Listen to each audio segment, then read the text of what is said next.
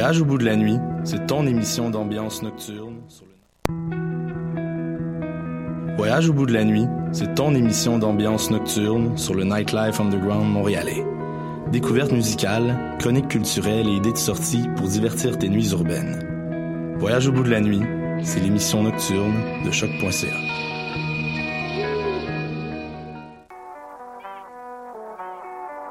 What a Robert Nelson À la sur les ondes de choc.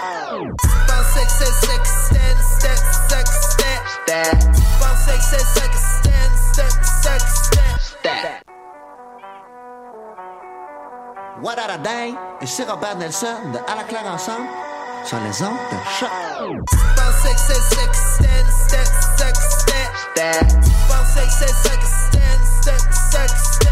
Euh,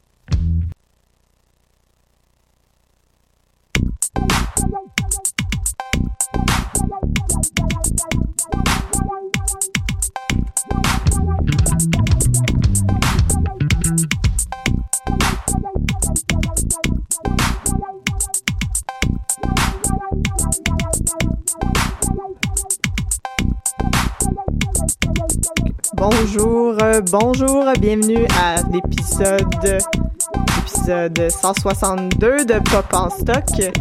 Mon nom est Megan Bédard et aujourd'hui, on attend que le jingle finisse. aujourd'hui, euh, donc, euh, sans, sans plus tarder, euh, je vais entrer dans le vif du sujet. Euh, j'ai avec moi en studio, pour l'instant, euh, je pense qu'on attend quelqu'un encore, mais euh, Alexandre Poirier. Bonjour. Hop, attends. Que- Là, on Allô? m'entend. Oui, Oui, là, on m'entend. j'avais- oublié d'ouvrir. Salut. Allô, ça Allô? va bien? Ça va bien. Oui. Ah voilà, Ah, notre troisième participante vient d'entrer en studio, donc euh, début un peu... Attends que j'ouvre ton micro. Crie, elle a encore son manteau sur le dos. Donc, euh, dans, ce, dans cette entrée chaotique que que la vie, euh, donc Alexandre Poirier, on a entendu Stéphanie Roussel qui arrive en ce moment. Je m'excuse. Allô, allô, c'est, euh, c'est stressant, tout ça. prends ton temps, prends ton temps, là. et, et voilà, des habitués de Pop en Stock. Et j'ai aussi avec moi Zéa Beaulieu-April. Allô? Des bruits de chevaux. Parce que aujourd'hui, ben en fait, Zéa, euh, t'es déjà venue. C'est la deuxième fois que tu viens à Stock? C'est ma deuxième fois. Je- J'ai été déviergée déjà. T'as déjà été viergée Ouais, de donc la deuxième fois, on, on dit que c'est mieux, c'est moins awkward. Ah, peut-être. Pour l'instant, ça va pas très bien, mais ça va bien. J'aide pas. Mais, mais euh, voilà. euh, la, la dernière fois que t'es venu, c'était à l'émission de poésie, si je me souviens bien. Eh oui. Donc, poésie pop. Et euh, aujourd'hui, on, ben, on change de registre, mais pas vraiment, parce qu'on va parler de la série télé de Netflix BoJack Horseman, d'où tes bruits de chevaux. Mm. Donc, mais c'est mes bruits de chevaux, mais pas de salive. Et voilà. Donc, ben, en fait, je vais commencer à parler un peu de moi, parce que c'est moi qui parle, puis je dois animer. C'est chill. Ben, en fait, je, je trouvais intéressant de- d'aborder, euh, justement, d'a- d'aborder euh, ce sujet-là euh, d'entrée de jeu. Mon Dieu.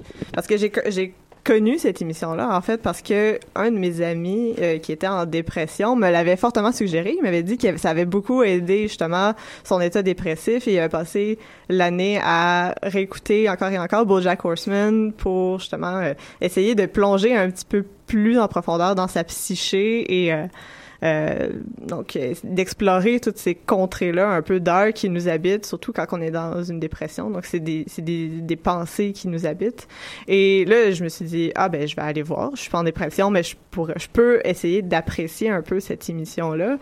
J'ai écouté le premier épisode et j'étais tellement déprimée que j'ai juste arrêté. Donc, j'ai pas continué. Ça, c'était deux ans. Et récemment, comme euh, vu que je suis très sensible à la pression des pères, à peu près tous mes amis ont commencé à écouter BoJack Horseman. Et je me suis dit que je fallait que j'embarque sur le train parce que sinon je pourrais pas partager ces références là et tout euh, justement euh, donc, euh, toutes les références et tout. euh, en parler avec les autres, parce que tout le monde en parle, puis moi aussi, je veux participer à la grande conversation. C'était- Moi, c'était ça ou écouter iZombie. Fait que. Mais c'est super bon, les zombies. Ouais, je sais, mais ap- après deux saisons, je- c'est un autre sujet. C'est pas Ouais, grave, c'est pas il y a du Mais choix sur Netflix. C'est pas du tout le même registre. Mais fait. si Non. vous faites iZombie, j'aimerais ça être réinvité aussi. On Ok, On, va- va faire iZombie. Je vais me forcer pour finir la saison. J'ai pas fini non plus. Fait que, Moi, j'ai fini, fait qu'on peut faire un zombie ensemble, Zéa. ok, on change de Non, qu'aujourd'hui, à Pop 162.5, Donc euh, voilà, c'est ça, c'est mon entrée dans BoJack Horseman, qui est quand même assez révélatrice de tous les sujets et les thèmes que cette émission-là, qui est, qui est oui, c'est une série animée, mais c'est pas du tout pour les enfants, là, on va se le dire. Mais donc euh, c'est comme ça que j'ai été initiée à l'émission, puis je sais pas comment ça s'est passé avec vous, mais est-ce que c'était, euh, c'était quoi vos premières impressions? Moi, je peux-tu le dire? Oui, vas-y. Hey, je m'entends pas, attendez. tu t'entends-tu? Je m'entends. Tu t'entends maintenant. Tu t'entends? Je t'entends, je m'entends. Euh, moi, c'est parce que je suis quand même fan du travail de Zéa qui est avec nous. Puis elle a posté sur Facebook qu'elle était au Salon du Livre, mais pas pour signer des livres, parce que personne n'avait voulu publier sa fanfiction de BoJack Horseman, Qui n'existait pas, qui est un mythe. Qui qui existait pas. Puis là, tout le monde l'a liké. Puis moi, comme je veux que Zéa fasse des choses, j'ai liké la publication sans savoir c'est quoi BoJack Horseman, sans que cette publication-là existe pour vrai, juste parce que j'ai liké.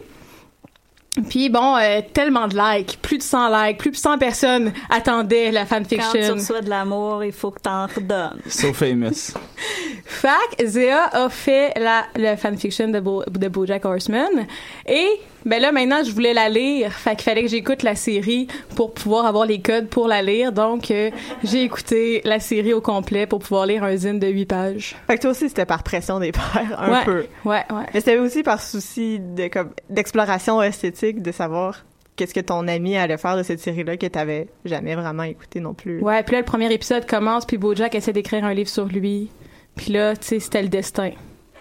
fait que j'ai écouté toute la série en trois semaines, je les ai réécoutées, j'ai pleuré, j'ai déprimé, puis j'ai trouvé que des fois, il y avait un peu de lumière. Co- Mm. Comment avance ton autobiographie, Steph? OK. Moins bien que mon C'est moi mémoire. qui la ghostwrite. Nice. Zéa, toi, est-ce qu'il y a une, une histoire spéciale entourant euh, Je Ton ne me premier contact? souviens absolument pas de comment euh, je suis tombée sur BoJack Horseman. Je sais je sais pourquoi je suis tombée en amour avec BoJack Horseman. Par contre, c'est que pour faire très court en général, je suis pas une fille très comique. Ben, je suis, je suis très drôle, je suis très drôle, mais j'aime pas vraiment les comédies. euh, en général, c'est la, la section que j'évitais dans le temps des clubs vidéo. Euh, mais les choses qui sont tristes et drôles me font beaucoup rire. Puis euh, pour moi, il y a comme quelques quelques œuvres comme comme ça qui arrivent vraiment à bien marier les deux. Puis BoJack correspondait absolument à ça. Oui, ben oui, ben évidemment. Donc j'ai accroché absolument. C'est comme euh, c'était un bijou. C'était un Insta-like. Ouais.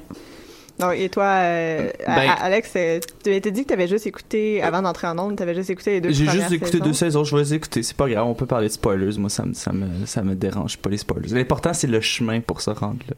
Ben finalement, c'est des masques, c'est pas vraiment des animaux, ils les enlèvent, ça. tout le monde est humain. Ah, Spoilers, Ah. là. ben là ça scrape tout, euh, tout ce que je voulais parler. Je suis rentré. Non mais euh, blague à part, euh, euh, je trouvais ça, euh, tu sais j'ai commencé un peu, je trouvais ça correct euh, pour la moitié de la première saison. Puis je pense que c'est le, c'est c'est c'est un peu con à dire, mais euh, je crois que c'est c'est sa haine pour le melon au miel qui me fait accrocher. euh, Mais c'est dans la quatrième saison, ça, non? Non, non, mais il, non. c'est- il en parle dans la première saison, puis c'est quand même assez récurrent. Ah ouais. ouais, hein. Il y a des gags, il y a des gags subtils, récurrents euh, dans ce show-là, mais c'est vraiment le gag sur sa haine pour le melon au miel qui me fait accrocher euh, sur BoJack Horseman. Parce que c'est- au, au final, tu sais, bon, euh, on voit la, la dualité entre quelqu'un qui essaie d'être euh, vraiment euh, famous, mais qui a eu les mêmes affaires que tout le monde. C'est vrai que c'est décevant de savoir du melon au miel dans un C'est restaurant bon, déjà. du melon Mais miel? c'est Ouais, bon, mais mais, c'est toujours le C'est melon miel. toujours du melon au miel. Du melon au miel, du cantalou, deux, trois fraises pas très belles, puis des raisins. Mais c'est subtil, il faut savoir l'apprécier. Puis dans un monde où on, on recherche euh, l'intensité des expériences, le melon miel, euh, il n'est pas représentatif Non. de l'intensité de le, c'est le l'expérience. fruit beige. C'est le fruit beige. Euh, ouais, c'est ça. Ben, avant d'entrer en ondes, euh, parce que c'est quand même un sujet vaste, puis on avait eu beaucoup, beaucoup d'idées avant justement, on en discutait dans les derniers jours, puis c'est une émission très, très riche. Fait que je me disais qu'une façon d'aborder un peu le sujet, ce serait de faire un tour de table. Là, Zéa, était, elle a pas l'air contente parce qu'il fallait qu'elle fasse un choix, mais un tour de table où on pourrait essayer de, de parler de notre personnage préféré, parce que BoJack Horseman, c'est vraiment une série qui est basée sur les personnages et sur le développement de personnages. Personnellement, je pense que j'ai jamais vu une série euh, montrer des, euh, des personnalités aussi nuancées et complexes et aussi paradoxales euh, et beaucoup de personnalités parce qu'il n'y a pas juste deux ou trois personnages principaux qu'on voit un peu là, leurs entrailles. là. Donc, euh, essayer de, de un peu nos personnages préférés, mais peut-être plus ceux auxquels on s'identifie le plus ou ceux qui nous ont accrochés ou les raisons. Voilà. Ah. Est-ce que quelqu'un veut C'est malheureux tout à l'heure. Ben, je suis arrivée en retard parce que je venais de l'épisode sous l'eau, donc euh, c'était difficile. J'ai dû euh, sortir de l'eau, enlever mon casque pour arriver en onde. Puis là, pendant que je faisais euh, tout ce changement dans les vestiaires de la piscine de Lucam, euh, ça m'est apparu. Puis là, je me suis dit, ouais, je suis vraiment comme Princess Caroline. Puis c'est gossant parce qu'elle me gosse, ce personnage-là. Elle est toujours en train de remonter le moral à tout le monde, puis de dire qu'ils sont bons, puis qu'ils font des projets, puis régler leurs problèmes. Puis là, euh, elle est gossante pour tout le monde parce que, tu sais, des fois, les gens, ils ont envie de rien faire. Puis c'est gossant d'avoir Ouais. quelqu'un qui est toujours en train de te pousser derrière, en train de dire non mais t'es bon, t'es bon, t'es bon, t'es bon. Fait qu'à chaque fois que j'écoutais l'épisode, euh, la, la, la, la série, c'est vraiment pas le personnage auquel j'aurais voulu m'identifier. J'aurais aimé ça m'identifier à Diane. Genre j'aurais aimé ça être une personne déprimée qui euh, qui qui fait des choix un peu questionnables pour essayer d'être heureuse, mais qui finalement qui est juste cynique puis qui qui qui se met jamais de l'avant puis qui fait bon c'est ça. Bref, quelqu'un qui comme ça, c'est comme ça que j'aurais aimé ça m'identifier. Puis je l'aime vraiment beaucoup, ce personnage-là. Puis là, tout à l'heure, en- dans le vestiaire, en me changeant, j'ai réalisé que j'étais pas ça. Puis, mais je trouve ça, puis je trouve que c'est un personnage super intéressant parce qu'elle fait un, tra- un travail de care euh, pour tous les autres personnages qui réussissent en grande partie euh, grâce à elle. Elle est tout le temps sur tous les fronts en même temps. Elle est toujours en train de diviser euh, ses émotions personnelles de, de sa carrière parce que la première saison, quand que BoJack puis elle iront, euh, ben la première chose qu'elle fait, c'est quand il rappelle, elle le rappelle pour lui dire ah t'as tel contrat, telle affaire, telle affaire, inquiète-toi pas, euh, je suis capable de diviser mes émotions du travail que Ouais. je dois faire pour toi. Puis toujours finalement, elle est elle, divise jamais sa vie personnelle parce qu'elle est toujours en train de régler sa vie personnelle à lui en plus de sa vie professionnelle, mais sa vie personnelle à elle est toujours effacée dans tout ce travail-là. Donc c'est un personnage hyper problématique parce que pense à toi, m'en est fille, mais c'est un personnage euh, super intéressant aussi. euh. Mais c'est intéressant, Euh, ouais, mais c'est oui. intéressant que tu dises que, en fait, t'aurais aimé être comme Diane et que t'es plus Princess Caroline. Parce que moi aussi, je m'identifie vraiment beaucoup à Princess Caroline.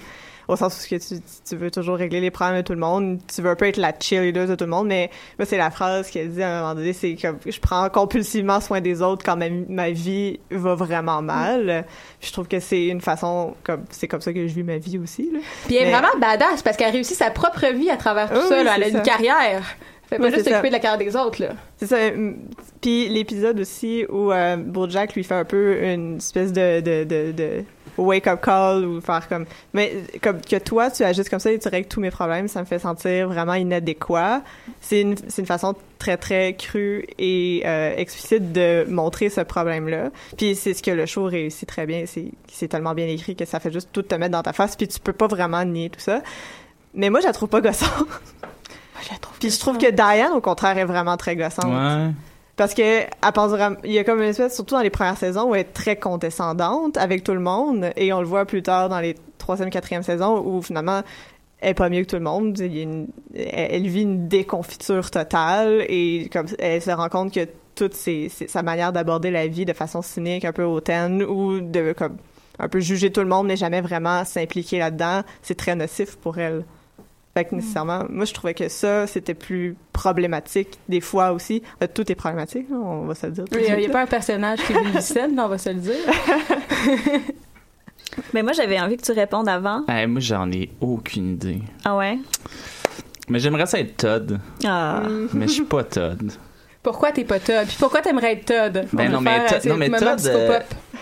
Todd, euh, oui, psychopop. Euh, Psychopop! tant que c'est pas astropop, là, s'il vous plaît. Euh, excusez, c'était mon, mon bashing. D'ailleurs, euh, Bojack est Capricorne comme moi. On peut continuer.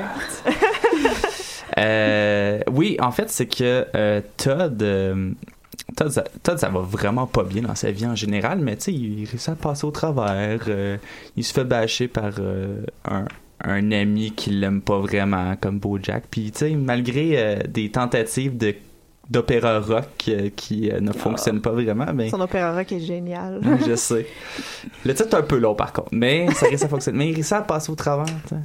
Mais en fait, c'est que les affaires lui arrivent Ouais. un peu. Il, Ouais. il est un peu, tu sais, euh, dans un laisser-aller total où il pense qu'il fait rien. Puis des fois, quand il concentre le, le peu d'énergie qu'il veut mettre sur quelque chose, tout le talent ressort ou toute Ouais. son imagination ressort. Puis il se revient sur un deux scènes, il fait un opéra rock, il fait une entreprise, il revire l'entreprise, il revire l'entreprise.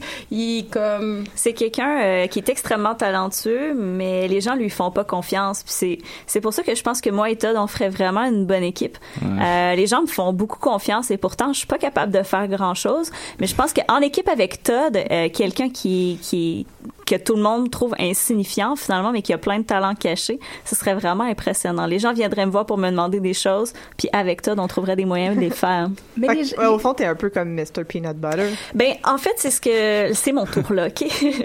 Mais euh, je m'identifie à tous les personnages, vraiment, vraiment.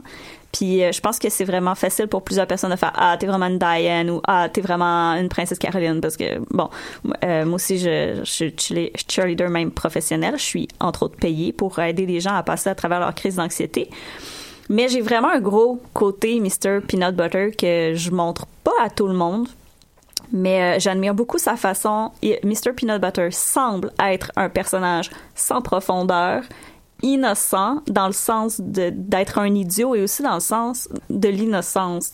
On a l'impression qu'il a, a rien vécu puis qu'il, connaît rien de la vie. Euh, mais c'est quelqu'un qui choisit le bonheur ou en fait qui choisit de voir le côté positif des choses. Bon, ça va lui nuire puis c'est pas nécessairement euh, c'est pas nécessairement une démarche parfaite non plus. Mais euh, mais j'admire ça, j'admire son amour, j'admire son côté chien de faire ah ouais c'est de la merde ben nice pour ces raisons-là exactement tu sais il, ac- il accepte vraiment euh, les, les gens pour ce qu'ils font pour ce qu'ils sont même dans leur côté de merde. Puis on voit dans ben, la, la relation entre Mr. Peanut Butter et Diane dans la saison 4 est absolument fascinante pour ces raisons-là. Puis il y a une grosse guerre à savoir euh, c'est-tu Mr. Peanut Butter qui est comme euh, le problème ou est-ce que c'est Diane? Il y a beaucoup de gens qui vont dire que c'est Diane, euh, mais ça dépend des, des intentions. Mais ce qui sauve Mr. Peanut Butter, dans le fond, c'est que ses intentions sont bonnes. Même quand il fait de la merde, tu sais. Oui, c'est ça, ça vient toujours d'une bonne place. En même temps, oui puis non, parce que une de ces, un des, des trucs qu'il veut le plus, c'est de se faire aimer des autres. Fait que des fois, il est positif ou il aime, il continue d'aimer les gens même dans leurs défauts parce qu'il veut recevoir en retour cet amour-là. Fait qu'il y a, il y a un petit côté égoïste aussi parce qu'il veut toujours cette approbation-là. Euh, des fois, pas tout à fait méritée, des fois méritée. Mais il, il Ouais. cherche vraiment à, à, à, à convaincre les autres de l'aimer puis de, de se faire répéter qu'il l'aime sans que ce soit nécessairement tu sais c'est là que ça devient problématique c'est que il veut pas toujours mettre les efforts pour recevoir cet amour là Mm. des fois il veut juste que que- qu'elle lui tombe être dessus aimé. Mais moi, dans la relation euh, Diane-Mr. Peanut Butter, je suis vraiment du bord de Diane. C'est-à-dire que j'aime beaucoup quand Diane dit, je pense dans la première saison, euh, There is no deep down. C'est que oui, c'est bien beau les intentions, mais qu'est-ce que t'as fait? Quel geste est-ce que t'as posé finalement? Parce que les intentions, les émotions profondes, les courants qui déplacent, les gestes, finalement, au, au fond, ce qui est important, c'est les gestes, puis, puis c'est ce qui est advenu dans le réel, tu sais. Donc, en ce sens-là, Diane est, est comme sauvable à ce niveau-là parce que parce que si tu oublies les intentions, finalement, c'est vrai que Mr. Peanut Butter semble pas écouter ce que Di- Diane Non, veut. non Puis c'est souvent, euh, ça vient, ça vient, comme tu disais, d'un côté, euh, euh, justement, égoïste, c'est ça. Donc, mais tout cette, ça me fait penser, euh, on, on, on parle de, ah, moi, je suis plus euh, tel personnage, plus pl- tel autre. C'est sûr que ça montre aussi la complexité de l'écriture de, de la série, mais ça me fait juste penser à, dans la première saison, quand euh, tout le monde dit, Are you a Zoe, Zoé, or a Zelda? Zelda. Puis je pense que je- la série est surtout basée sur cette relation-là au, au stéréotype où c'est sûr que ça se passe à Hollywood, ou Hollywood éventuellement, et euh, sais, sont traversés justement par le cinéma, par la fiction et euh, par toutes les euh, les euh, comment je pourrais dire euh, tous ces stéréotypes là qui qui composent le cinéma populaire. Et chaque personnage essaie toujours de se placer et de se représenter par rapport à un stéréotype. Zoe au Zelda ou le personnage déprimé, le personnage euh, euh, actif ou euh, comme Officer Meow Meow Fuzzy Face ou toute la conversation ou savoir si c'est un rogue agent ou un je sais plus c'est quoi le nom. Bon cop, bad cop. Ouais, un bon cop, bad cop. Est-ce que c'est c'est plus comme fait il y, a, il y a ça aussi et ça fait écho euh, dans la représentation où il y a la moitié des personnages qui sont des animaux et d'autres qui sont des humains, ce que que la série animée qui peut nous permettre ce genre de, de, de représentation là.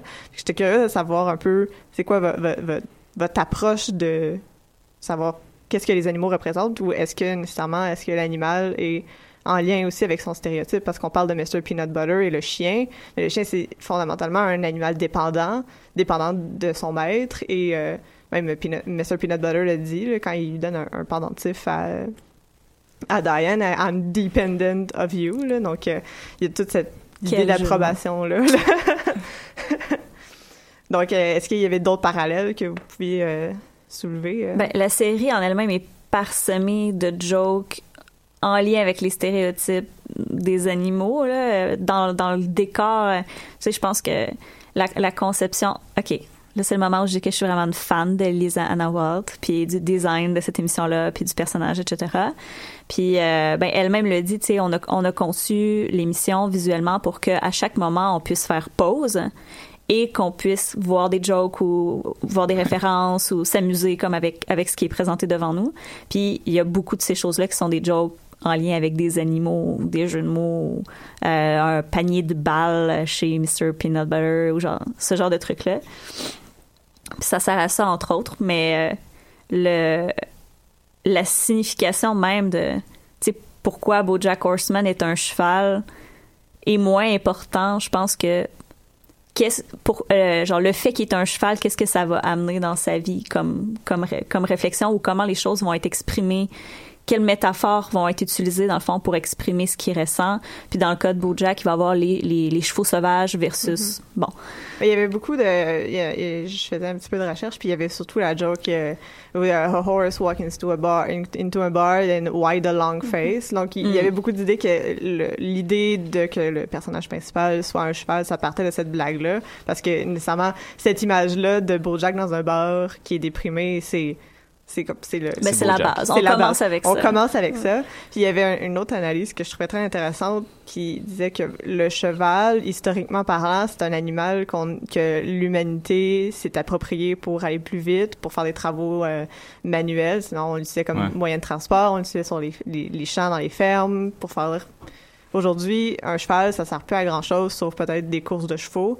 Puis nécessairement, c'est comme un animal qui était à la charge de l'humanité, mais qui a plus vraiment sa signification aujourd'hui, comme BoJack, qui était une vedette de sitcom dans les années 90 et qui cherche un peu sa signification dans le monde. Mais je pense que c'est pour, pour ça que quand on en revient, à- parce que c'est vraiment important pour lui de courir, Ouais, il voit des vrai. chevaux sauvages courir, fait que c'est, c'est peut-être cette dualité-là, il, est- il est plus utile comme un cheval dans le monde des humains, puis en plus, il peut pas revenir à un monde de cheval, de chevaux sauvages dans les prés qui peuvent avoir cette liberté-là, il Et je pense que ça vaut peut-être la peine de mentionner que horse, c'est aussi un mot pour parler de drogue Mhm. et que ça va être utilisé dans, le- dans le fameux épisode avec Sarah Lane qui, qui va consommer du Bojack. Ça, ça, c'est, Ouais. Je pense que c'est le seul spoiler de la série euh, que tu vas apprendre. Ah, c'est pas grave. Mais j'ai rien dit, j'ai juste dit que c'est un non, épisode avec Sarah Lane c'est parfait. Puis de la drogue qui s'appelle Bojack. ouais, c'est ça. de l'héroïne plus précisément. Ouais. Ok. C'est bon, c'est bon à savoir. Horse. Horse. Mais c'est intéressant de parler aussi. Je suis sûre que je, là, je saute un peu du coq à l'âne. Fait que si vous avez des idées. Non. Mais, mais, mais tu sais, moi, je trouve que pour revenir sur les animaux, d'ailleurs, le coq, tu sais, il y, a- il y a différents niveaux. Des fois, c'est sur le stéréotype des animaux, comme pour BoJack, euh, euh, Mr. Peanut Butter. Mais des fois, c'est en référence iconique, comme l'éditeur qui est un pingouin. Ouais. Euh, ça permet des jokes comme euh, la serveuse qui sert euh, du steak de bœuf alors que c'est une vache ou les poulets qui Ah, euh, yeah. qui essayent de se libérer mais qui en tout cas qui élèvent d'autres Ouais. poulets en tout cas bref il y a comme tout dans la dans la le- il y a différentes utilités je pense au fait qu'il y ait des animaux que c'est pas seulement Euh, Ah, mais ah, l'épisode avec les poulets, on peut arrêter un instant là-dessus? Ben oui. Mais ça, c'est fascinant. Là. Quel chef-d'œuvre. Ben, pour Parce que ceux qui on- n'ont pas écouté, là, juste c'est comme expliquer brièvement, c'est ça, il y, a- il y a une ferme qui est tenue par des poulets qui élèvent des poulets pour la consommation. Fait que nécessairement, il y a espèce deux espèces de poulets, donc une qui a pas appris le langage, qui vit dans justement dans une cabane, et d'autres qui élèvent les poulets et qui ont appris le langage Ouais. humain. Fait que- puis là, il y a Todd qui décide d'aller sauver un des poulets. Mais c'est intéressant parce que cette question-là avait pas été encore posée dans la série, c'est-à-dire, et je poserai la question pour les Pokémon aussi, là, je, je sais toujours pas, est-ce qu'il y a des animaux domestiques aussi? Est-ce qu'il y a des chiens, est-ce que Mr. Peanut Butter peut avoir un chien et tout? C'était comme pas encore clair, ou en tout cas, on avait l'impression que non, mais dans ce cas-là, qu'est-ce que ces gens-là mangent puisqu'ils ont l'air de consommer de la viande, etc. Et là, on avait la réponse dans cet épisode-là et c'était vraiment bien amené et c'était aussi antispéciste et c'était aussi ouais. sur la question de du lang- même du langage vraiment vraiment qu'est-ce qui fait l'humanité finalement c'est le langage Mhm. dans le monde de BoJack Horseman Ben, c'est exactement ça. Puis ça, ça fait un peu écho à notre langage, surtout en français où on a deux mots pour parler de poule et de poulet. Mhm. Parce que la semaine dernière, j'étais à l'épicerie, puis il y a un- une petite fille qui disait à sa mère Ah, re- regarde, c'est des poules dans, en regardant le contour des viandes. Puis sa mère a dit Non, non, non, ça c'est du poulet. On- quand on mange, c'est le poulet. Puis Ouais. quand c'est à la forme, puis il marche, poules. c'est des poules. Fait qu'il y a toute cette ambiguïté. ouais, ou en anglais, c'est pour euh, le mouton, là. Ouais, ouais, c'est le lamb. Non, que- c'est sheep puis Sheep. mouton. Ah, oui, le- Mais je pense que même en anglais, c'est c'est hen pour parler vraiment d'une poule puis chicken quand tu parles de la, la nourriture en tant que telle. Mais euh, j'avais une. Ah oui, ben. euh, Pokémon, ça a Ah. été réglé ça. ok c'est Il y a réglé des gens qui mangent des. euh, des Magikarp puis euh, des queues de, de Slowpoke. ah mon dieu Même dans les jeux. Là, dans y a-tu des vegans dans Pokémon? Bah, probablement, là. Je veux dire, ça doit être un des, mm, cent- une des centaines de variétés de, de, de, de trainers Pokémon que tu retrouves dans la nature. J'imagine Mhm. qu'il doit avoir, euh, genre, euh, Vegan Vicky, euh, Wanna Fight You, ou quelque chose de même, là, sûrement, là. Mais ouais, mais c'est vrai que c'est important les animaux puis ça permet des choses dans la série comme l'épisode sous l'eau parce qu'il y a des animaux qui respirent dans l'eau, il y a des animaux qui ne respirent pas dans l'eau donc euh, tout euh, tu sais c'est c'est ça apporte tellement des possibilités de questions sur euh, permettre un, un, un épisode de- d'humour muet, de permettre de- des, des références des à- avec le monde humain normal comme justement le pingouin puis la maison d'édition, permettre de questionner genre une, une vache qui, qui sort de la viande, je pense qu'il y a quand Ouais. même vraiment plusieurs niveaux que ça a permis d'humour à l'émission. Ouais, c'est ça, parce que chaque chaque euh, euh, chaque animal donne un peu l'opportunité de faire un commentaire sur soit le stéréotype associé à l'animal, soit une blague ou euh, la question de manger de la viande ou pas. c'est drôle et c'est souvent éthique aussi Ouais, c'est vrai. Mais je pense que c'est aussi c'est très cher au j'ai oublié son nom donc à Raphaël Bob Waxberg, l'écrivain celui qui écrit l'émission. Je pense que Stéphanie, tu avais lu une entrevue de lui qui parlait un peu de- d'écriture inclusive puis de comment on pouvait essayer de de, de, de, justement écrire une émission aujourd'hui pour adultes, mais tout en étant inclusif, puis ne pas euh, essayer de- d'intégrer un commentaire aussi politique. Dans, Ouais, ben, il parlait de la, l'humour. di- de la difficulté, surtout dans l'humour, Ouais. de pas faire seulement ah c'est drôle donc on peut rire de tout, mais si on peut rire de tout, comment on peut en rire, puis comment en fait des fois on peut faire des, des erreurs qui sont plus drôles mais qui sont blessantes, euh, comment c'est quoi? Parce qu'il il- il dit beaucoup que il rappelle beaucoup le pouvoir justement de de- d'avoir un, un une série télé aussi populaire, puis les responsabilités que ça vient à, fa- à faire de l'humour politique euh, pour des personnes qui, ça se peut, qui aient jamais entendu parler d'un tel sujet. Donc, il faut que la première fois qu'ils en entendent parler, euh, ils l'entendent correctement. Puis il raconte dans son entrevue que justement, il a fait une erreur à un moment donné. Euh, il faisait une blague sur euh, les euh, la communauté autochtone de l'Alaska, dont malheureusement, euh, tu vois, c'est là qu'on se rend compte que c'est problématique. J'ai oublié le nom. Je inexcusable. Donc, il, dit qu'il fait une référence en utilisant les préjugés euh, associés à cette communauté-là. Puis clairement, dans l'émission, on se rend compte que c'est problématique que BoJack fasse ce commentaire-là. Mais il, a réalisé plus tard, que parce qu'une une personne issue de la communauté a fait un tweet disant ben c'est la seule fois qu'on en parle de nous puis il faut encore qu'on ressasse les mêmes préjugés puis là il s'est dit ok même si on se rendait compte que c'était problématique ça reste que j'aurais pas dû faire ce gag là parce que j'ai encore j'ai encore Ouais. perpétué le même préjugé où il n'y a pas eu le, le, le revers de finalement on voit Bojack en Alaska puis on voit autre chose. tu sais. Mhm. On Ouais. voit pourquoi son commentaire était problématique, tu sais. Là, on comprend que son commentaire est problématique, mais c'est vrai que ça nous a pas donné d'insight sur... Comme à beau critiquer justement le stéréotype et le préjugé, euh, il faut que tu montres l'envers de la médaille parce que sinon il n'y a pas de réelle critique, tu fais juste le ressasser. Même si tu veux amener un deuxième degré dans ton commentaire, faut faut qu'il soit apparent, faut pas juste dire ah mais c'était juste une blague. Puis tu sais, ça suffisait pas. C'est ça son point, c'est que dans l'émission, il y a une dispute après avec Caroline qui dit non, mais arrête d'être offensant. Fait il y a une dispute où on voit que c'est problématique, puis c'est pas juste ressasser le préjugé entre guillemets, mais au final on le dépasse pas. Puis c'est là que ça reste prob- que ça reste que ça marche pas parce qu'il aurait fallu comme tu dis qu'il qu'il aille en Alaska puis qu'on puisse euh, voir euh, finalement qu'est-ce qu'il y en est pour vrai en dehors de ce préjugé là. cela dit, admettre son erreur et en parler, euh, puis en, parler comme, puis poser la question, puis essayer d'aller au-delà de ça, puis de pas refaire le même genre d'erreur, c'est hot. Ouais, mais en plus récemment, euh, je pense que c'est sorti comme à- hier ou avant-hier. Il y avait, il- ça fait longtemps qu'il y a des critiques euh, à, pro- à propos du casting de la voix whitewashing. de Diane, qui est une femme vietnamienne, mais nécessairement c'est euh, Alison Brie, je pense, qui, fait sa voix.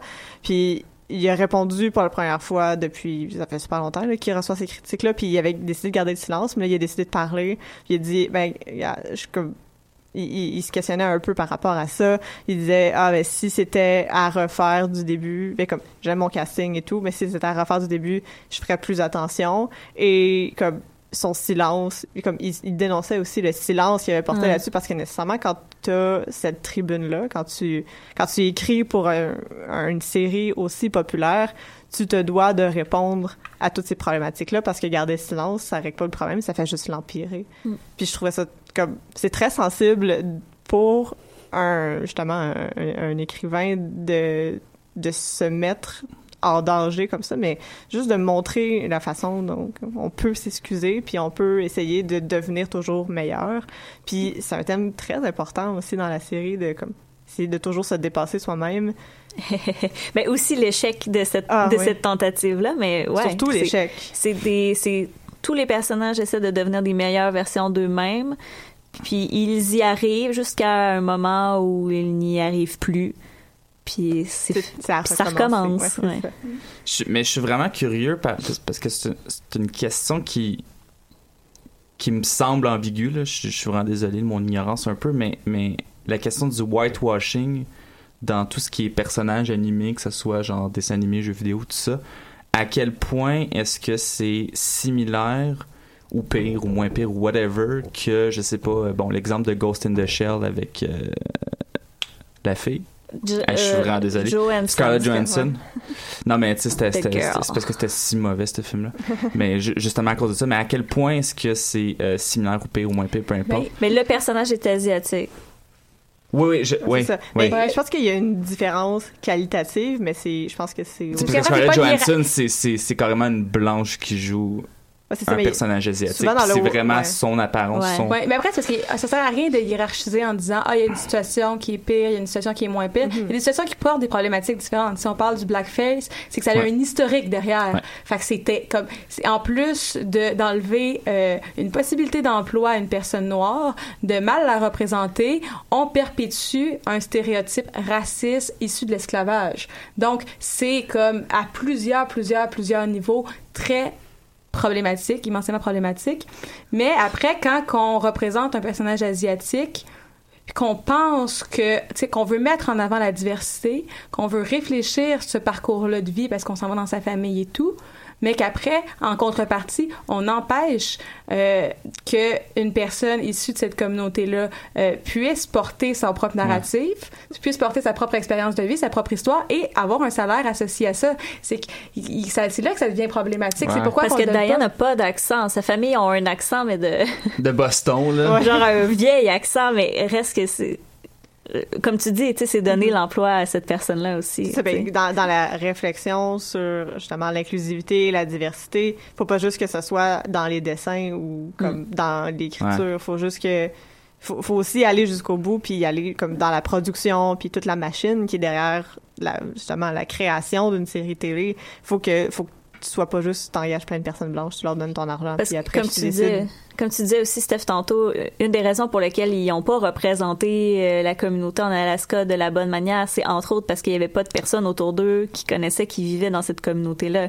Mais de la même manière, tu sais, quand tu as des gens dans, dans ton équipe, puis c'est des grosses équipes, là, qui vivent euh, d'autres expériences que la tienne, ben nécessairement, là, t'en es conscient, puis tu peux l'inclure dans ton écriture aussi, tu sais. Ou tu peux poser la question. Puis si, Mm. si tu es dans une équipe ouverte, puis qu'il écrit une ligne à Ouais. Diane qui est pas qui, qui, qui est raciste, ben la personne qui, qui est issue de la, la, la, la communauté peut faire ben je veux pas lire ça, hi, c'est propre comme hi, Ouais, ça passe ça. pas. Donc tu sais ça lui ça permet d'avoir réellement genre d'inclure dans la réflexion les bonnes personnes qui sont qui ont les bonnes connaissances, qui ont la bonne histoire pour, euh, pour Cela dit, on voit aussi des trucs inclus intéressants, comme Todd, qui est asexuel. Oui. Puis c'est amené tellement d'une belle façon. Puis ce que j'aime, c'est que ça devient pas comme nécessairement le ah je suis asexuel d'accord alors je vis mon asexualité c'est il se pose des questions sur qu'est-ce que ça représente pour lui il va voir des gens puis ça devient comme vraiment euh, central dans sa personnalité sans devenir la seule chose qu'il représente Il y a une belle réflexion aussi sur. euh, il y a un épisode au complet sur les étiquettes. Puis Ouais. c'est ça, quand il- parce que la réflexion se fait pas en dedans d'un épisode. Je pense Non. que c'est quasiment sur la saison au complet. Ouais. Oui, Bojack lui dit. euh, je sais plus c'est qui qui lui dit. C'est euh, en tout cas. Mais il y a quelqu'un qui lui dit Ah, je pense que tu serais peut-être ça. Puis il dit Ah, est-ce que je suis ça? Puis là, il est vraiment. c'est sa quête C'est comme ça. En plus, c'est Todd, là, il s'en va une, il faire une aventure. Là. Puis c'est sa quête pour essayer de se découvrir lui-même. Puis c'était vraiment. C'est beau parce que c'est un peu. Le, le, le- les personnes qui se disent du jour au lendemain Ah, ben, moi, je suis ça. C'est, ça représenterait très bien comme le cheminement, je, cherchais le mot, le cheminement que ça prend pour essayer de, de- d'explorer sa sexualité. Puis des personnages asexuels, on n'en voit quasiment jamais. Là. ce qui est intéressant, c'est que ça part d'un concept, parce que des fois, il y a des expériences qui sont qui sont ressenties émotivement, physiquement, mais qui sont difficiles à exprimer parce que t'as pas le t'as pas le concept sous sous lequel le concevoir. Puis là, le concept est amené, puis il part de ça, tu sais. Ouais. Puis aussi, euh, euh, dans, dans, je pense que c'est dans les derniers épisodes de la dernière saison euh, où il, euh, il rencontre l'axolote. Ouais. Puis on dirait qu'il y a comme une, une connexion où elle dit Ah ben non, mais je sais que t'es asexuel, moi aussi. C'est pour ça que j'ai décidé de, de t'inviter à aller prendre un verre ou whatever. Là. Ouais. c'est vraiment cute la façon que c'est amené, mais comme le. le voilà, j'ai rien d'autre à dire. Mais c'est ça, asexualité, euh, mais il y a toute la question des drogues qui est amenée aussi de façon euh, très décomplexée et en rapport souvent avec euh, justement la consommation de drogue, mais comment on peut essayer de, de s'en sortir, mais comment la relation peut se vivre avec la drogue au quotidien. tout, c'est, c'est, c'est- c'est des sujets quand même assez harsh. Que, La drogue est très euh, destructive Ouais. dans BoJack Horseman. Là, il y a pas beaucoup de, de plaisir et de récréation. là. C'est vraiment comme euh, l'arme de- destructrice. Puis c'est intéressant de voir euh, que la, la tendance euh, addictive et autodestructive de BoJack Horseman semble être dans son sang parce que bon, sa fille slash sœur slash un autre cheval euh, va va vivre un peu le même genre d'expérience mais différemment tu sais elle va je pense qu'elle elle, se met à, à consommer des pilules pour non, mais ça, c'est. Non, euh, c'est sa mère qui lui met dans. dans c'est la mère de. Ah, c'est sa mère. C'est la mère de Bojack oh my god Parce, qu'elle la trouve, parce que là, il y a aussi l'idée de la grossophobie. Sa mère, elle la trouve trop grosse. Donc, Ouais. elle lui met dans son dos euh, des laxatifs dans son café pour qu'elle perde du poids. Puis là, finalement, elle se ramasse. C'est des euh, amphétamines, Des fait. amphétamines. Des là, Pour lui couper la faim. pour lui couper la faim. Puis là, elle se ramasse à l'hôpital à cause de ça. for a Dream C'est terrible.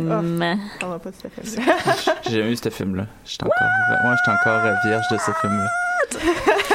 Ce Watt là c'est C'est le de Bojack Fidarian C'est vrai qu'il y a des questions intéressantes par rapport à, à- à la consommation de drogue.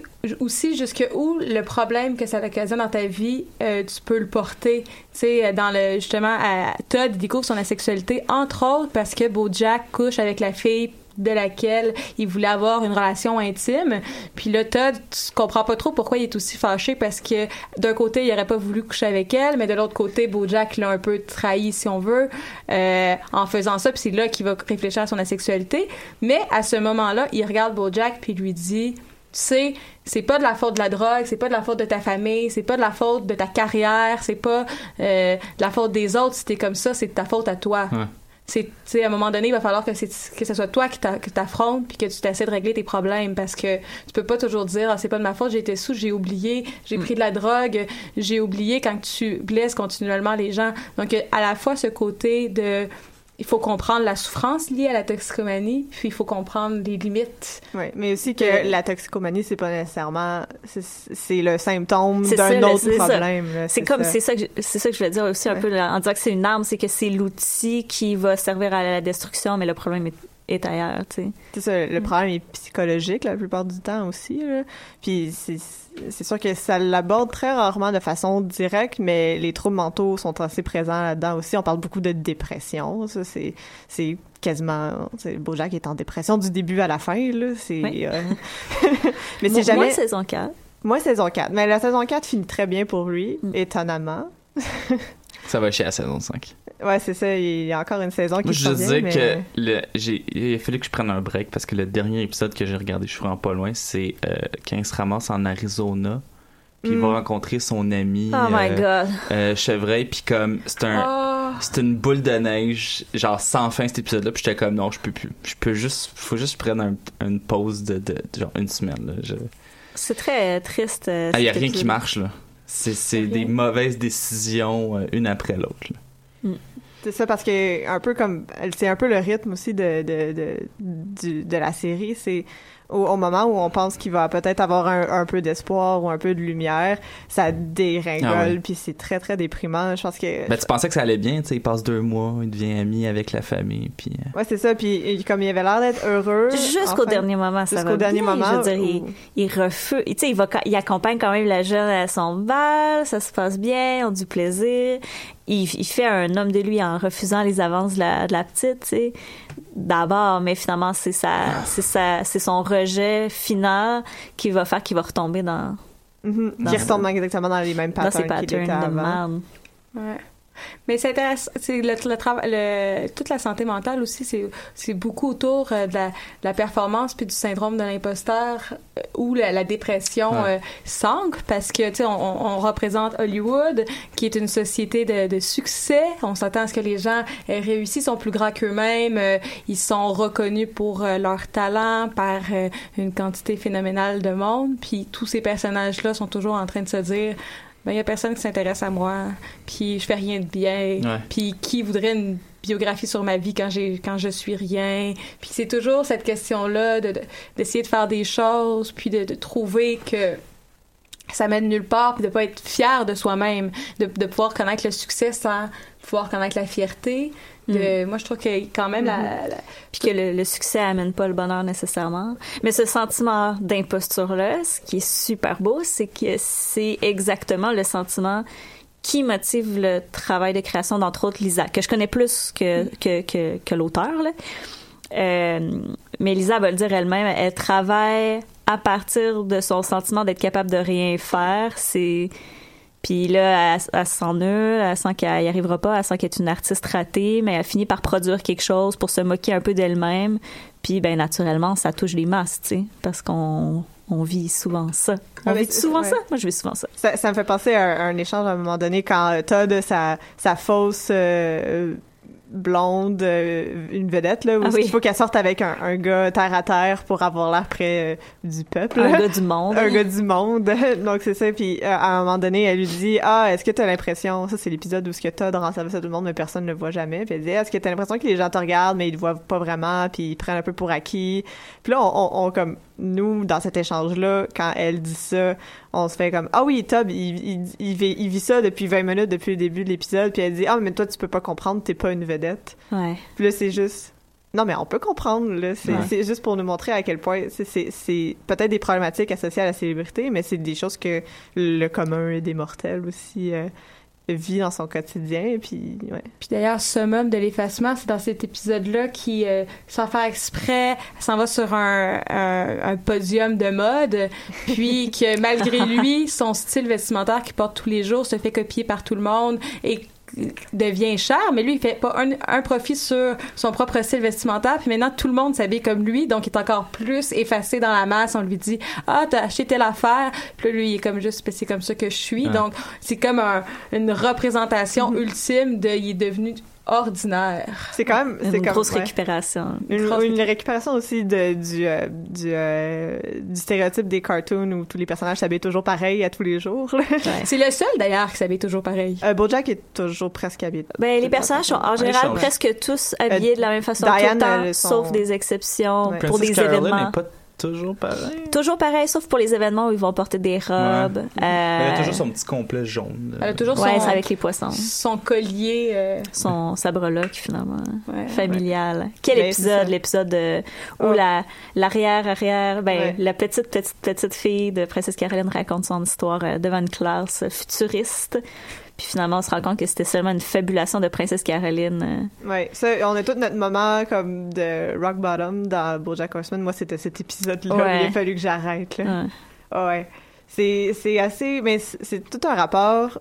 J'en reviens à ce que je disais plus tôt. Tout un rapport à la fiction qui est très insidieux, mais qui est très salutaire en même temps, ou au sens où euh, les personnages vivent dans des fictions et se créent des fictions sur qu'est-ce qu'ils pensent que le monde devrait être, et ils sont toujours déçus parce que au fond c'était pas vrai, c'était juste une fiction. Fait que c'est comme un peu le, moteur narratif de beaucoup de personnages, surtout de, je pense que, ouais, surtout Princess Caroline dans cet épisode-là, mais euh, ouais, voilà. Mais c'est vrai que puis sinon ils s'inspirent eux-mêmes. Euh, ils sont pas juste connus, eux-mêmes ont des ont euh, de l'estime pour d'autres personnes puis essaient d'arriver à d'autres niveaux.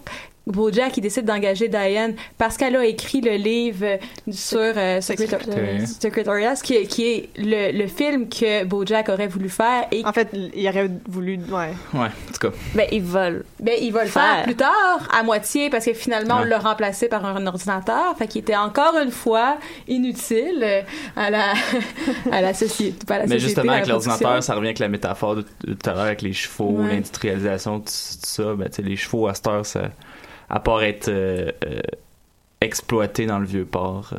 Oh my god. Ben, il, il était exploité avant quand il tirait des. euh, Ouais, je sais, mais je veux dire, ils sont juste exploités dans le vieux port à cette heure. Ils sont aussi exploités par nos policiers. C'est vrai. ouais. Euh, Mais c'est ça, mais au final, tout ce qu'on veut, c'est l'image du cheval, non pas son essence, Mm. de sa puissance. C'est un cheval, ça représente la puissance, la liberté, mais tout ce qu'on veut, un peu comme dans le film de Secrétariat, c'est pas, c'est pas Bojack qu'on veut, c'est son image, c'est qu'est-ce qu'il peut projeter, mais lui, on s'en fout un peu, là, c'est un peu comme les chevaux, euh, en On, général. on peut s'acheter le Mustang puis entendre le trot des chevaux en Ouais. mettant le clignotant, ça suffit. euh. pour vrai, Wow. Ouais, on a appris ça. C'est vraiment je suis cool. tellement jaloux. Parce qu'il est pas aussi euh, likable que Mr. Peanut Butter, qui est d'ailleurs un chien. Mm-hmm. Et les chiens, ben, pas pas aussi populaires que les chats sur Internet, mais quand même. Ah, c'est quand même, Ah! euh, ouais, ouais, Ouais, les dogos, euh, euh, le- les dogos. Moi, j'aime beaucoup l'épisode où on voit comment Mr. Peanut Butter s'est fait engager, en fait, euh, où il va euh, se ramasser euh, devant une foule de sitcoms, euh, puis là, son, le rôle qu'il va jouer est joué par un personnage qui l'a pas pantoute, tu sais. Puis il va juste se mettre à s'adresser à la foule, à être super sympathique. Puis c'est le fait qu'il est donc aimable, donc attachant qui va faire qu'il va décrocher le job, tu sais, devenir une Ouais. Et célébrité. ça montre aussi beaucoup le travail des médias puis la représentation. Tu sais, Bojack est jamais capable de se représenter correctement dans les médias. Il refuse toujours de faire des choses. Euh, il est attaché à, à- à- au mauvais discours, si on veut. Par exemple, il défend euh, le sitcom qu'il a réalisé en disant que ça allait être important dans la vie des gens. Puis là, tout le monde est comme, non, non, t'es rendu à faire du cinéma. Arrête de défendre ça, s'il te plaît. Puis lui, il, il- il continue à vouloir, parce qu'il est quand même fidèle à lui-même, des fois. Ouais, Puis- puis, euh, les, les soldats, ça peut être des trous de cul, hein, on l'apprend dans les premiers épisodes. Donc, mais il y a, il y a- il y a cette, euh, cette différence-là entre les deux. Mr. Peanut Butter, il va faire n'importe quoi pour être aimé. Donc, les médias en raffolent. Il va devenir, il anime des shows de télévision, il anime les Oscars, il passe à la télévision, il va devenir euh, gouverneur. Peu importe. Il vit des très belles expériences. Donc finalement, est-ce que c'est pas euh, une option intéressante? Mais en même temps, il se fait manipuler parce que tout le monde lui dit quoi dire. Ben, des fois, non, aux Oscars, il donne des Oscars à n'importe qui. Mais dans, mettons, dans sa course à la gouvernance, il a aucune idée. Il veut seulement être Ouais. être aimé, être élu. Il veut seulement qu'on vote pour lui. Alors, donc, il y a du monde qui en profite. Parce que derrière, il y a du monde qui lui, qui lui donne des idées, qui lui font faire des choses, qui se rend compte qui sont euh, complètement euh, outrageuses. Euh, on le constate, sa maison est démolie parce que euh, des mauvaises idées euh, qu'il a décidé d'assumer. Donc, euh, on voit cette problématique-là de vouloir de tout accepter sans pour la seule reconnaissance de le faire. Ouais. Donc, c'est pas toujours... euh, C'est aussi intéressant de voir c'est qui sa femme et ses deux anciennes femmes qui sont quand Oui. même des femmes de, de caractère et qui sont très très très loin d'être des chiens. Euh, d'a- D'avoir cette personnalité-là euh, aimable et tout. De-. Mais euh, le temps file et Déjà. avant de, de finir, euh, j'aimerais ça qu'on parle de ton zine parce qu'on en a parlé un petit peu au début, mais euh, je- je t'en- je- on en parlait un petit peu avant de, de, de, de- de terminer. Donc c'est un zine où tu te mets en scène en train de parler aux autres aux personnages de BoJack Horseman. Et euh, mais, en fait, ce que je disais, c'est que tu réussis vraiment dans ton interaction avec eux à capter vraiment l'essence de tous les personnages dans la conversation et aussi dans l'interaction, parce que des fois ils répondent des choses, des fois ils répondent moins de choses. Ça, ça, révèle toute l'essence de leur personnalité, qui, on le voit depuis le début de l'émission, est assez complexe. Mais il y a aussi tout un travail de de de de, de fan que je bon, je pourrais appeler ça comme ça, parce que tu représentes très bien la façon dont on regarde la série, où on se s'identifie un peu à chacun des personnages, où on en prend, on en laisse, on dit ah mais cette vision du monde-là, moi, je décide de me l'approprier, cela un peu moins, où on critique les personnages, c'est un peu ce qu'on fait depuis une heure là, donc mais j'aimerais ça d'entendre un petit peu plus sur le processus qui t'a amené à, outre les likes Facebook là, mais comme la réflexion, euh, la réflexion euh, rapide s'il y en a une. Ouais, ben je pense que c'est ça, c'était le plaisir de, de faire ce qu'on fait tout le temps, c'est-à-dire me projeter dans, dans un univers euh, que, que j'adore, que je trouve fascinant. Euh, hier, en réalisant mon zine, j'ai euh, réalisé que euh, Zéa, le personnage, en fait, n'a jamais écouté la série BoJack Horseman. Euh, on l'apprend quand elle dit euh, à, Di- à Diane, euh, « Oh mon Dieu, c'est toi qui a, qui a Ghost Ride BoJack? Genre, j'en reviens pas, ce livre-là est tellement bon. » Donc, en fait, le personnage du zine est un personnage de l'univers de BoJack Horseman qui est allé à Hollywood probablement après avoir lu le livre de, de BoJack pour essayer de euh, rentrer en contact avec ces gens-là pour écrire sur eux parce que personne ne s'intéresse au fait qu'elle écrive sur elle-même, tu sais. Euh, puis c'est ultra paradoxal parce que dans le fond, ce zine-là, puis le travail qu'on fait en regardant des personnages qu'on aime puis en s'identifiant à eux, c'est un travail qu'on fait sur nous-mêmes aussi. Puis euh, ben, c'était très psychopop finalement aujourd'hui parce que BoJack amène ça, il nous mène à nous questionner sur nous-mêmes, est-ce qu'on est plus euh, Zoé ou Zelda, puis puis où est-ce que ça nous mène? Puis je pense que mon petit côté Mr. Peanut Butter fait que je me demande, j'ai toujours l'impression que les gens m'aimeront pas, puis je me demande constamment si les gens vont m'aimer ou pas, d'où le titre d'usine, puis puis le- la quête au final qui est euh, Zéa qui va aller rencontrer chaque personnage pour voir qui va l'aimer et avec qui elle va avoir une belle relation. Mhm, Le mais- punch, ouais. c'est Todd. C'est Todd. Mais il s'en vient à Montréal. Yes. Puis il y a jamais, euh, il y a, il y a jamais d'interaction entre euh, Zéa puis Mr. Peanut Butter. Je viens aussi de remarquer ça. Mais il y a aussi le fait que tu, tu dis que t'es peanut butter, mais tu as fait ce zine-là parce que des gens ont aimé le fait que tu fasses ce zine-là. Donc, ça revient aussi encore à... On te dit qu'on aimerait que tu fasses quelque chose, donc tu fais comme Mr. Peanut Butter, puis tu le fais. J'ai une apparence de Diane, Diane, mais je suis comme intérieurement Mr. Peanut Butter. En fait, mon animal totem, c'est Lisanna Walt. Fait que Voilà, t'es un petit peu de tous les personnages. Mais euh, je voulais dire quelque chose, j'ai complètement oublié. Mais c'est intéressant parce qu'on a, on a fini, t'as fini en disant que Todd venait à Montréal, mais que ce personne, toi, tu ne fais pas une fanfiction. En fait, t'as pas écouté la série, tu t'en vas à Hollywood, mais qui aurait à Montréal. Donc, il y a, l'uni- il y a Montréal dans l'univers de. il y a de un BoJack. crossover entre le On monde d'usine et On espère une saison 6 de, 6 de BoJack Horseman avec un épisode où Todd se retrouve par hasard à Montréal à travers tous ces musiciens qui font ce qui les passionne sans gagner une crise de scène. Avec des mauvais gags de Canadiens de bord en bord. Puis il y a un moment où il mange la poutine. Ben oui, ben non, mais il peut pas pas manger de poutine. Ouais. puis il se rend compte qu'à Montréal, tout le monde porte des tucs. Oh. Tout le monde dit sorry. Mais Est-ce qu'il y a un animal qui représenterait bien le sorry? Euh? Je sais pas. Un hein. orignal, c'est facile. Ouais, un orignal. Ouais, mais ça c'est l'animal Canadien. canadien. C'est peut-être le cousin à Bojack. Le- l'orignal, Ouais. cousin éloigné, je sais pas. Il- Je pense pas que c'est comme ça que ça.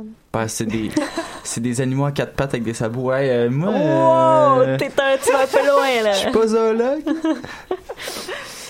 Ben, je pense qu'on a fait un peu le, le tour de ce qu'on voulait, on- les sujets qu'on voulait apporter. Euh, en fait, est-ce qu'il te reste des, des copies de ton zine? Bien sûr, il m'en reste. Je les vends quelque chose entre 25 sous et 5 dollars parce que je trouve qu'en bas de 25 cents, c'est cheap en esti, puis en haut de 5 piastres, c'est exagéré.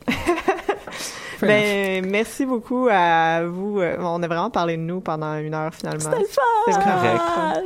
Non, mais c'est ça qui est intéressant parce que finalement, on- c'est une série qui nous aide à réfléchir sur nous-mêmes puis un peu à qu'est-ce qu'on veut dans la vie. D'ailleurs, si je peux ajouter un petit truc.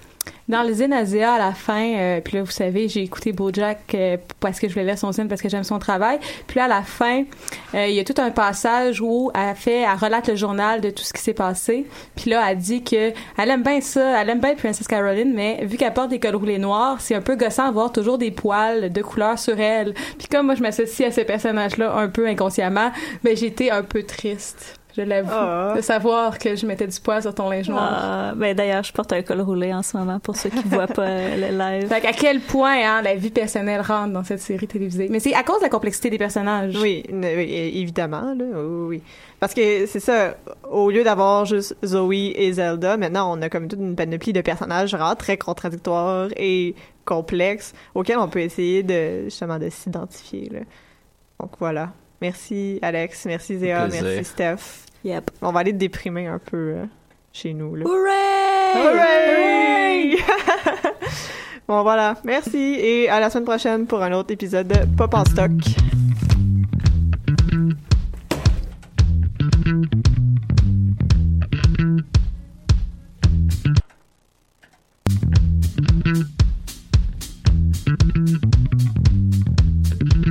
Where there's water,